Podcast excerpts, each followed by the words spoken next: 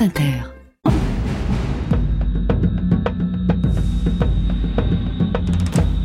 Le handisport est-il un sous-sport? Et pour répondre à cette question, quelqu'un me regarde droit dans les yeux avec un peu de colère dans le regard. C'est la championne du monde et triple médaillée d'or paralympique en natation, Ludivine Munoz, qui est avec nous ce soir. Bonsoir Ludivine. Bonsoir. Vous êtes aussi la responsable d'intégration paralympique au sein du comité des Jeux pour Paris 2024. Est-ce que vous pouvez nous rappeler rapidement votre parcours sportif? Alors mon parcours sportif, en résumé, eh ben, trois Jeux paralympiques, trois médailles d'or, au total, 12 médailles et puis également bah, 22 titres de championne d'Europe et 6 titres de championne du monde sur 12 ans. Voilà, donc vous êtes à peu près la championne incontestée de la natation paralympique mondiale, non? En tout cas, je suis pas toute seule parce qu'on a aussi plein d'athlètes à suivre pour les Jeux paralympiques, mais ce qu'il y a de sûr, c'est que j'aime l'eau. Vous avez pu en vivre de la natation, Ludivine? Alors, on a parlé de 96 à 2004. La mmh. différence, c'est que finalement, j'en ai pas du tout vécu. Et puis, j'étais étudiante. Donc forcément, je poursuivais mes études jusqu'à mon master 2. Donc j'ai surtout nagé et travaillé à l'école. Mhm. Euh, la seule chance que j'avais déjà à l'époque, c'est de ne pas avoir à payer mon matériel parasportif, ni mes déplacements, ni mes compétitions. Donc je n'ai pas perdu d'argent par ma pratique parasportive. Pour le coup, mes parents étaient là pour le reste. Vous donc vous n'avez pas perdu d'argent. C'est ça que vous nous dites. Voilà, c'est que vous n'étiez pas tout à fait une sportive professionnelle malgré vos très nombreuses médailles. Oui, on n'a plus, on peut pas comparer ce qui s'est passé dans les années précédentes et ce qui se passe aujourd'hui. Les teams tels qu'on les connaît, l'équipe de France unie, telle qu'on connaît aujourd'hui, nos athlètes paralympiques qui rentrent dans les teams de sponsors et de partenariats, elles n'existaient pas. Aujourd'hui, c'est le cas. Forcément, il faut déjà des médailles pour être connu. Et souvent, les jeunes qui démarrent dans les teams, ils ont déjà autour du cou quelques médailles. Mm. Alors, travaillons ensemble pour que ceux qui n'ont pas encore de médailles puissent eux aussi avoir une team. Mais Ludivine Munoz, une triple médaillée d'or inconnue du grand public, c'est rare quand même, non? Alors inconnu du grand public, euh, je vous trouve difficile. Je vous trouve difficile parce que, alors déjà moi j'ai fait un choix, c'est qu'à la fin de ma carrière euh, sportive, euh, j'ai souhaité vraiment vivre une vie de femme, une vie professionnelle accomplie. J'étais chez EDF jusqu'à très récemment, et donc c'est moi qui suis partie vers d'autres horizons avec une volonté, bien sûr, de faire autre chose, mais aussi toujours de garder en fond de considération, c'est le partage avec les enfants à l'école. Pourquoi? Parce que je me dis que si un enfant, euh, tel que moi j'ai vécu mon enfance, avait euh, croisé le parcours d'un athlète paralympique de haut niveau, il y a plein de questions qui ne seraient jamais posées chez moi, ni pour mes parents, ni pour les instituteurs à l'école, et encore moins pour les nouveaux clubs qui étaient prêts à m'accueillir quand j'étais étudiante à l'université. Donc ça, c'était important pour moi que de partager tout ça pour ouvrir des portes pour les autres. En même temps, vous dites que c'est la colère qui vous poussait dans le bassin. Oui, c'est la colère, la colère d'une jeune fille qui est née finalement avec ce handicap et qui se rend compte à l'adolescence que rapidement le rapport homme-femme, vraiment je mets ça au collège. Mm. C'est vraiment le début de l'ouverture un peu euh, vers les autres et on se rend compte que finalement ben l'esthétique est dans la symétrie. Vous imaginez, moi j'ai pas de bras droit, pas de jambe, pas de jambe droite, une symétrie, euh, limitée, voilà. C'est pas moi. Donc pour le coup, euh, c'est là qu'on se pose plein de questions. Mais finalement, ma place, elle est où? Elle est auprès de qui? Et qu'est-ce que je vais faire? C'est quoi vos relations avec euh, vos collègues sportifs valides? Vous, allez vous avez eu l'impression d'être traité comme une égale pendant votre parcours sportif?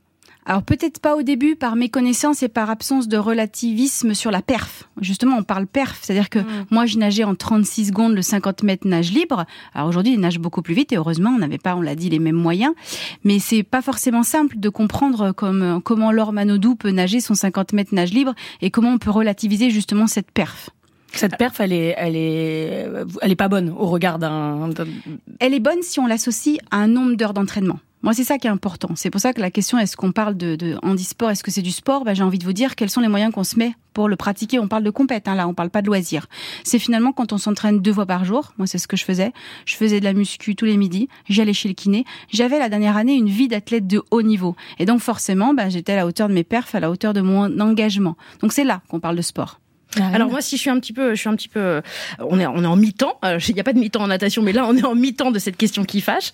Euh, et, et, et, si je vous écoute, Ludivine Munoz, d'abord, vous n'êtes pas la, la sœur de Mathilde Munoz qu'on entend le matin. Ça, c'est une première info qu'on n'a pas encore donnée, mais on en a parlé avant. C'était important pour moi de le dire. Mais surtout, j'ai compris que, bah, d'abord, vous êtes super badass. Hein, rien qu'en vous écoutant compter vos titres, j'étais crevée. Euh, et surtout, bah, que bon, les teams avec des sponsors existent depuis peu. Le but, c'est que les jeunes puissent être soutenus avant qu'ils aient des médailles. Pour vous, même, il faut éduquer les gens, mais le grand public et tout le monde dès l'école.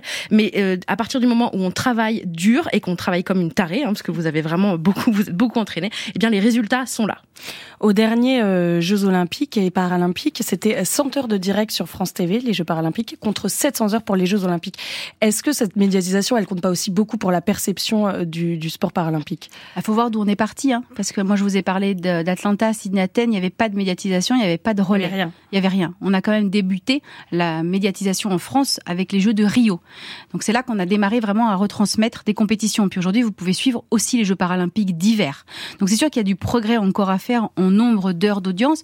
Et puis aussi, il faut être capable d'avoir du public. C'est-à-dire que mettre des heures et des heures et des heures pour que personne les garde, ça n'a pas d'intérêt. Alors que par contre, faire un éclairage euh, sur une athlète de rugby fauteuil qui est dans l'équipe de France mixte de rugby fauteuil, c'est assez dingue quand même. Mais il y a, pourquoi on, ne met pas les deux ensemble? Pourquoi on met pas Jeux Olympiques et Paralympiques ensemble en même temps? Pourquoi les distinguer et du coup en faire euh, une catégorie à part? Et, si on prend notre question qui fâche, presque une sous-catégorie Ah moi, j'adore cette question parce que j'adore y répondre. Allez-y. En fait, c'est pour moi c'est assez simple. C'est que finalement, si on mélange les deux, eh ben, est-ce qu'on va vraiment parler des athlètes paralympiques? Est-ce qu'on a parlé Ça fait six ans qu'à Roland Garros, il y a déjà du tennis fauteuil? Est-ce qu'on en parle depuis six ans? Non, on n'en parle que récemment parce qu'on voit arriver les Jeux paralympiques. Donc si c'est pour mélanger et qu'on ne parle pas des athlètes paralympiques, c'est pas une bonne idée. Moi j'ai fait les championnats du monde avec l'équipe de France olympique à Barcelone en 2003.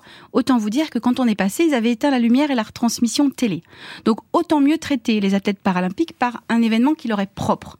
Et puis multiplier les infrastructures par deux, c'est assez dingue en fait. Comment on justifie que la France mette 12 piscines, mmh. euh, multiplier par deux le village, ça n'a pas de sens. Et enfin, être devant, c'est-à-dire d'abord les Jeux olympiques et ensuite les Jeux paralympiques, et eh ben, le mouvement paralympique veut pas être le crash test d'une compétition pas encore prête.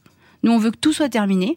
Et je vous promets que du coup, quand il y a des tout petits bugs aux Jeux Olympiques, ils sont super réparés quand arrivent les paras. Et moi, ce que j'aime dire, c'est que nous, du coup, on a la fête de fin.